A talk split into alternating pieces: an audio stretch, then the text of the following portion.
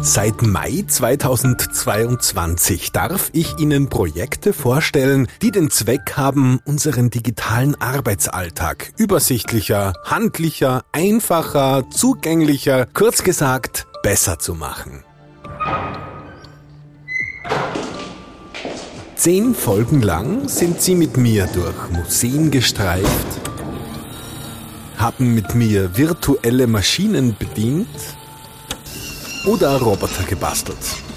Wir haben Menschen kennengelernt, deren Jobs, deren Existenz teilweise von Digitalisierung abhängig ist. Für die auf der anderen Seite aber Digitalisierung oftmals eine große Herausforderung darstellt. All diese Menschen unterstützt die Arbeiterkammer Steiermark und zwar, indem sie eben diese Projekte fördert. Heute in Folge 11 schauen wir uns einmal ein bisschen genauer an, wie die Arbeiterkammer das macht. Wer kann um eine Förderung ansuchen? Wie geht das? Wer hilft mir, wenn ich Fragen habe? Und wo landet dann mein Antrag?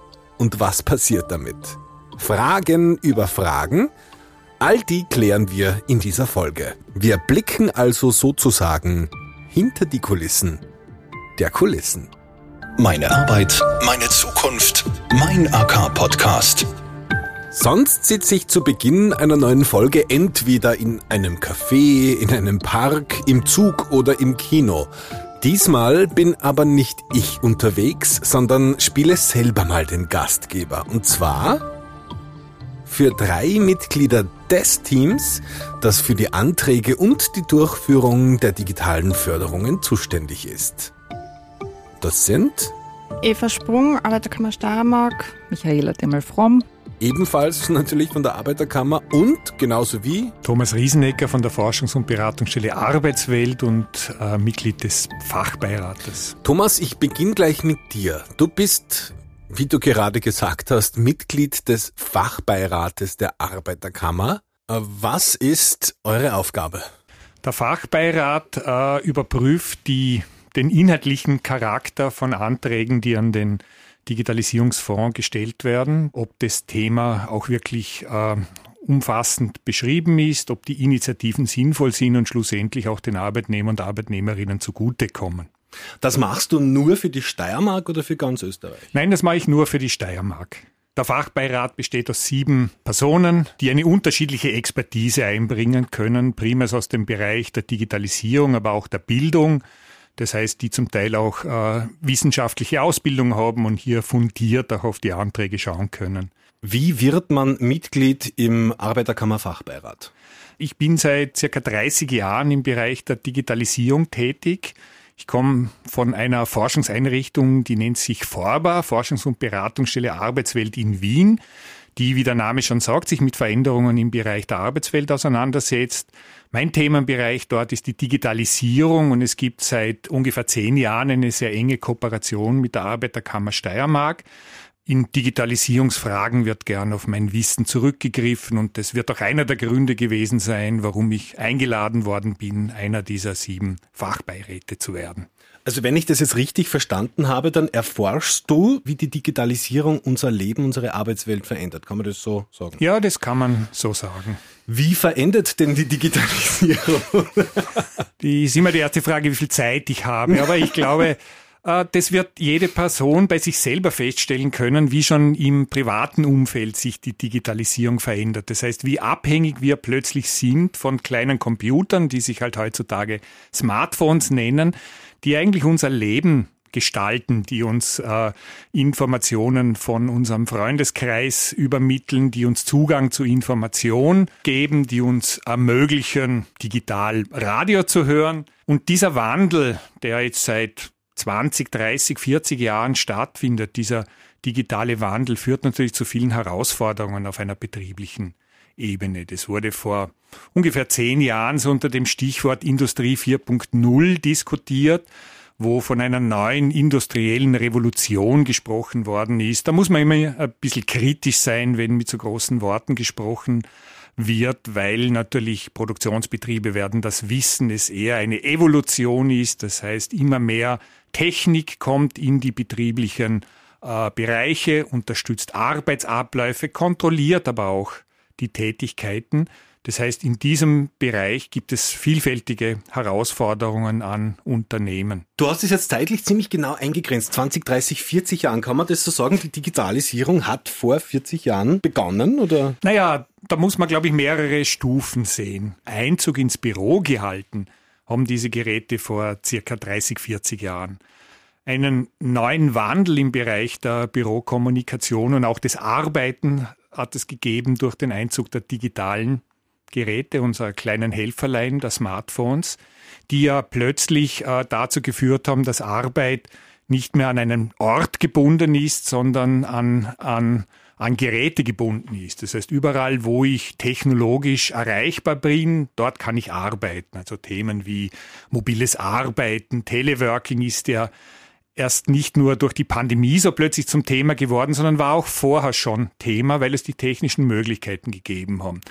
Und die dritte Qualität, die jetzt in den letzten zwei, drei Jahren massiv betriebliches Arbeiten verändert, das sind die Cloud-Lösungen. Das heißt, das Internet, das jetzt allgegenwärtig ist und Betriebe beginnen, ihre unterschiedlichen Informationssysteme, sei es zur Personalverrechnung, zur Lagerverwaltung, zum Bestellwesen oder dergleichen, in die Cloud zu verlagern. Das heißt, egal ob es ein PC im Büro ist, ein Laptop zu Hause oder ein, ein Smartphone, ich kann immer auf denselben Datenbestand zurückgreifen, weil er eben nicht mehr physisch im Unternehmen liegt, sondern virtuell in angemieteten Cloud-Umgebungen.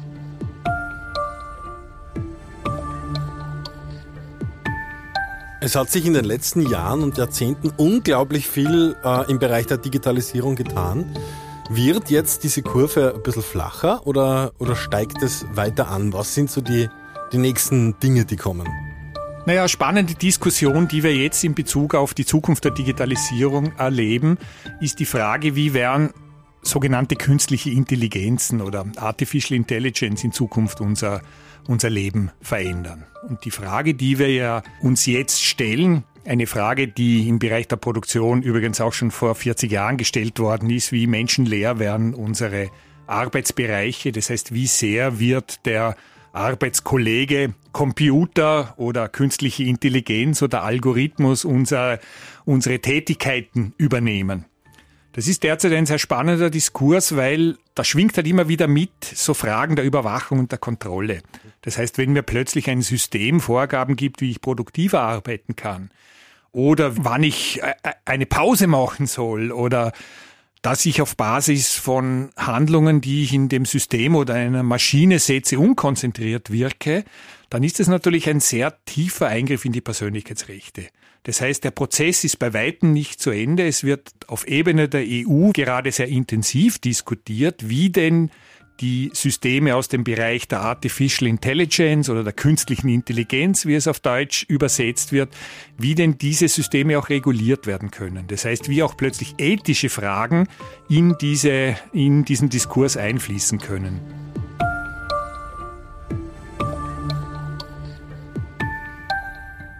Die Digitalisierung stellt uns auf alle Fälle vor Herausforderungen, stellt Betriebe, stellt Mitarbeiter, stellt Arbeitgeber, Arbeitnehmer vor Herausforderungen. Die Arbeiterkammer Steiermark hilft, ähm, diese Herausforderungen zu meistern. Seit Mai oder anders gesagt seit zehn Folgen, jedes Mal, wenn ich eine Frage habe, dann wende ich mich an die Eva. Heute im Vorgespräch habe ich dann erfahren, Eva, dich gibt's gleich zweimal. Ja, genau. Und beide seid ihr heute hier, die Eva und die Michaela. Ähm, Eva, was ist, was ist eure Aufgabe? Was macht ihr? Ähm, wir sind bei der technischen Seite, quasi also bei der organisatorischen Seite. Bei uns gelangen die Anträge ein, wir drucken sie auf, wir bereiten sie für den Fachberat auf. Wir schauen uns auch schon an, äh, ob was fehlt, was nachgereicht werden muss oder ob alles passt. Lesen uns natürlich auch inhaltlich durch und bilden uns dazu eine Meinung und machen eben auch Kammermeinung dazu. Und dann kommt das halt in den Fachberat aufbereitet, mhm. wo dann entschieden wird. Also alle Anträge, Michaela, die gestellt werden, gehen durch eure Hände. Ja, das ist richtig. Wir schauen einmal, ähm, wir beraten eigentlich schon im Vorfeld äh, Interessenten. Die wollen sich ja nicht die Arbeit machen, dass sie einen Antrag schreiben, sondern die wollen mal zuerst prüfen, passt unser Inhalt oder unser Anliegen überhaupt dazu. Und auch da sind wir schon tätig, dass wir die Leute beraten. Äh, wir nehmen Kontakt eben auf. Äh, wir versuchen ihnen gewisse Dinge zu, sie zu unterstützen bei gewissen Antragstellungsfragen.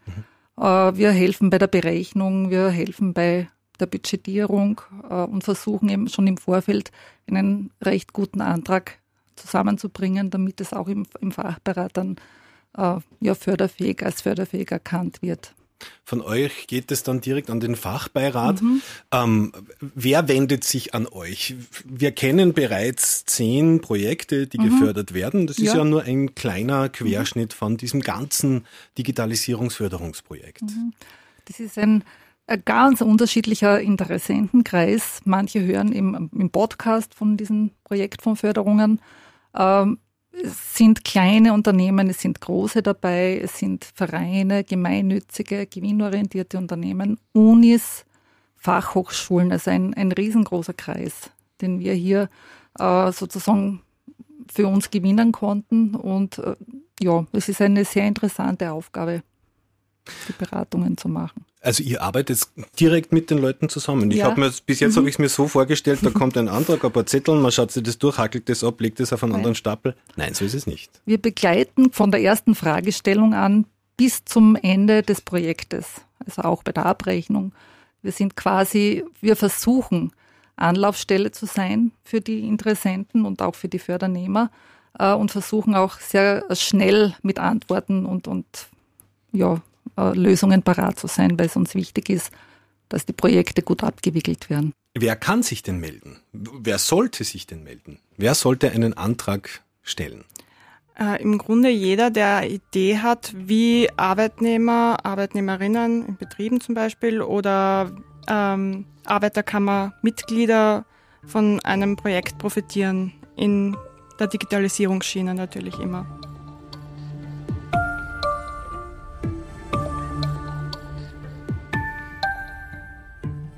Wie geht es euch denn selbst mit Digitalisierung? Jo, ich glaube, mir geht es ganz gut damit. Also ich bin eine Vertreterin der Generation 50 plus, Babyboomer und habe quasi die Digitalisierung, wenn man das so nennen kann, vom Lochstreifen beginnend, mhm. über BTX, über Kugelkopfschreibmaschinen, Speicherschreibmaschinen, Internet, Computer. Also ich habe diese ganze Phase miterlebt, aktiv ich war natürlich auch jünger, habe mich auch besser einlernen können. Dazwischen gab es Phasen, also wenn man ein Baby bekommen hat in einer gewissen Zeit, hat man zum Beispiel den Anschluss ans Internet versäumt. Also ich repräsentiere quasi eine Generation, die von Anfang an dabei war. Und ich bin nicht immer begeistert. Es fordert mich sehr. Und ich kann gut verstehen, dass Betriebe äh, viel aufwenden müssen, um die Generation 50 plus ins Boot zu holen.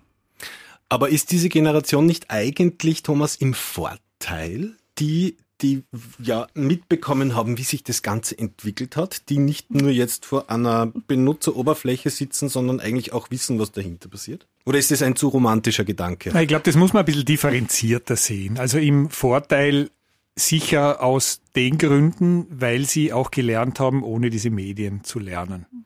Also die können vielleicht noch mit einem Taschenrechner umgehen, die können noch irgendwelche Rechenoperationen auf Papier durchführen. Also auf organisatorischer Ebene ist es durchaus ein Vorteil. Ein bisschen ein Nachteil kann es durchaus sein, wenn man äh, in Bezug auf das Mitlernen mit diesen digitalen Veränderungen einfach nicht mitkommt, aus unterschiedlichsten Gründen. Dann kann es sehr, sehr stark zu, zu körperlichem Stress auch führen. Da ist natürlich eine gewisse, eine gewisse Unsicherheit und ein Unwohlsein dabei. Wenn ich nicht weiß genau, welche Art von meinen Handlungen werden jetzt in welcher Form dokumentiert. Wie viele Anträge sind denn das so ungefähr bisher gewesen? Also insgesamt waren es jetzt 149 Anträge. 74, äh, na, 73. Du hast das ganz genau das aufgeschrieben. Ganz genau aufgeschrieben. Na dann bitte natürlich. Lies, lies herunter. 73 Anträge haben wir bis jetzt ab, äh, angenommen und 24 haben wir sogar schon abgeschlossen Projekte. Und 10 hatten wir bis jetzt auf Sendung. Und 10 hatten wir bis jetzt auf Sendung, genau. Gibt es da irgendwo Schwerpunkte, wo man sagen kann, das, ist, das wird mehr zum Thema, das weniger? Also Schulung ist auf jeden Fall ein sehr großer Bereich, wo Anträge gestellt werden und das ist auch für uns ein Schwerpunkt. Es ist uns sehr wichtig, dass Mitarbeiter, Mitarbeiterinnen in der digitalen Welt zurechtkommen und eben da auch sehr gut geschult werden und denen geholfen wird. Wir haben auch noch eine zusätzliche Schiene, die jetzt nicht von uns beiden betreut wird, aber auch sehr gut angenommen wird, nämlich die individuelle Schulung. Da können sich Privatpersonen, die Arbeiterkammermitglieder sind, eine Digitalisierungsschulung einreichen, die sie machen und kriegen bis zu 80 Prozent Retour in mhm. den Kosten.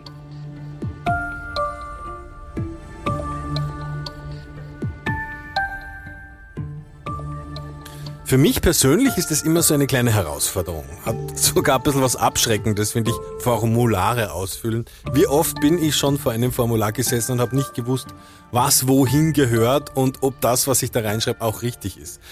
In diesem Fall ist es aber anders. In diesem Fall wird man wirklich von der Eva und von der Michaela und von vielen anderen durch diesen kompletten Prozess hindurch geführt und der Fachbeirat, der schlussendlich entscheiden muss, kennt sich auch wirklich aus mit den Dingen, über die er entscheiden muss, Thomas. Ich glaube, der Aufwand ist relativ gering. Es bedarf, glaube ich, zweier Dinge. Das eine, die äh, Ausschreibungsunterlagen sich durchzulesen. Das ist, glaube ich, mal ein ganz wichtiger Punkt. Die sind nicht sehr umfassend, also man kommt auch ohne akademische Ausbildung, denke ich, durch diese Papiere durch. Das heißt, weiß, was es für formale Rahmenbedingungen braucht. Und der zweite Ansatzpunkt, die Beschäftigten zu fragen. Wo sind denn die Herausforderungen? Wenn es eine betriebliche Interessensvertretung gibt, einen Betriebsrat gibt, diesen zu fragen, mit welchen Sorgen und Nöten kommen denn die Mitarbeitenden zum Betriebsrat? Das heißt, nachzufragen, wo sind die Herausforderungen? Viele Unternehmen führen ja regelmäßig Befragungen der Mitarbeitenden durch. Das heißt, auch dort vielleicht einmal reinzuschauen, was sind denn so die Wünsche, wo wird Potenzial gesehen seitens äh, der Belegschaft, sich zu verbessern? Einfach in das eigene Unternehmen reinzuhören. Und wenn es dort Ansatzpunkte gibt, dann und die stimmen mit den Förderkriterien, mit den Förderrichtlinien überein, bei der Arbeiterkammer melden, sagen, wir haben diese Idee, das kommt aus der Belegschaft, wäre das nicht was für euren Digitalisierungsfonds?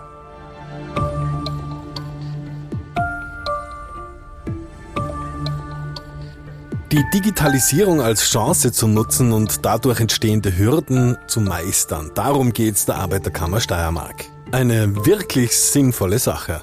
Die bisher vorgestellten Projekte können Sie übrigens hier nachhören und das Ganze war ja nur mal eine vorläufige Bilanz. Hier geht's noch weiter und ich freue mich jetzt schon auf die nächste Folge.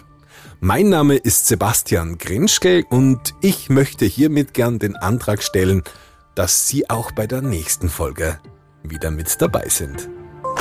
Meine Arbeit, meine Zukunft, mein AK-Podcast.